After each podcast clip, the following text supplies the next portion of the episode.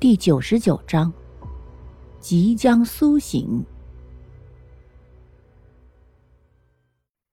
少女瞪了一眼顾白，然后又说：“蓝冰儿跑回去的途中，不知道怎么了，突然脸色就变白，然后回到病房就出现不对劲，开始做噩梦。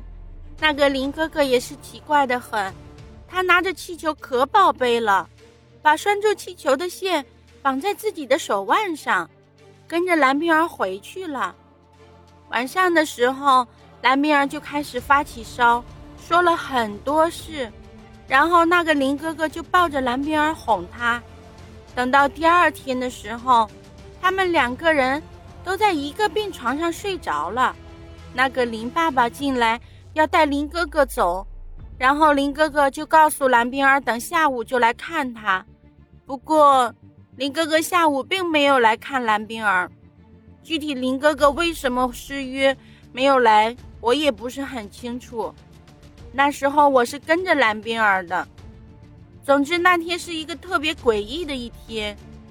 虽然我不知道是不是因为我没有把这个小孩送到顶层的缘故，但是那天蓝冰儿被送到手术台上，然后就没了心，死了。顾白目光一闪，说：“你确定蓝冰儿在手术台上没了气息的吗？”少女点了点头，说：“我当然确定了，那可是我拼着失约的风险去看的人，我又怎么会不进行辨认呢？的确是蓝冰儿，她的心被她妹妹蓝双儿征用了。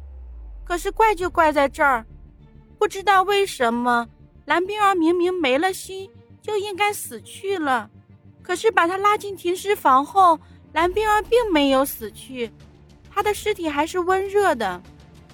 当时我不信邪，待了三天不吃不喝，连眼睛都不带眨一下。然后我发现，蓝冰儿的胸腔里还有一颗心。顾白瞪大了眼看着女孩，一脸不相信。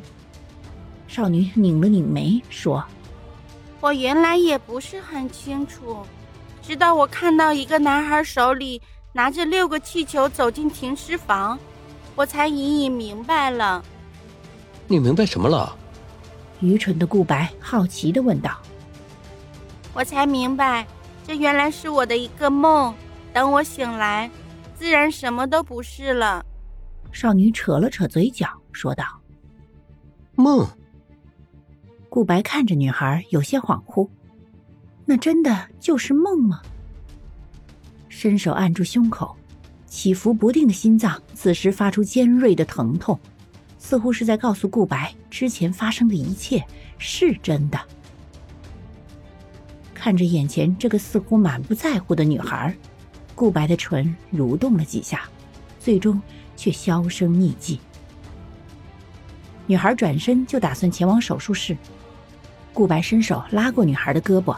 目光闪动，带着几分犹豫。你的一场梦也包括我在内吗？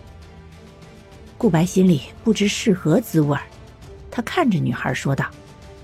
女孩诧异的看着顾白，然后低头沉思良久，之后才开口说：“我在这里徘徊不前，许久许久，不停的经历同样的事，遇见同样的人，直到你的出现。”我才恍然惊觉，我不该是这样的生活，这样的日复一日。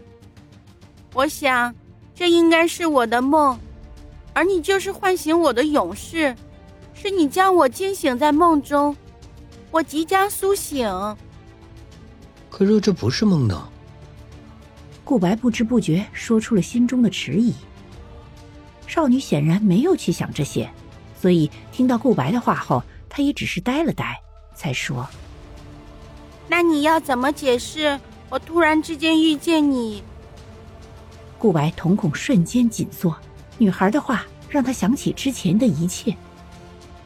如果这真的是一场梦的话，那么就像你所说的一样，我需要知道这个梦最后的结局会是什么。也许他会告诉我一些答案的。这个梦啊，是弯走心的女孩借用了另一个女孩的心，然后苏醒过来了。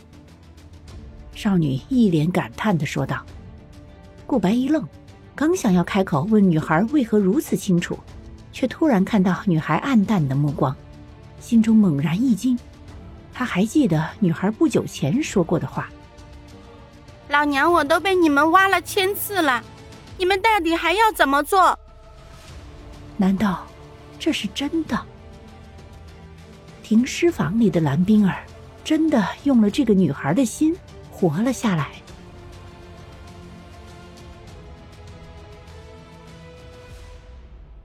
本集播讲完毕，下集更加惊悚，记得要听啊！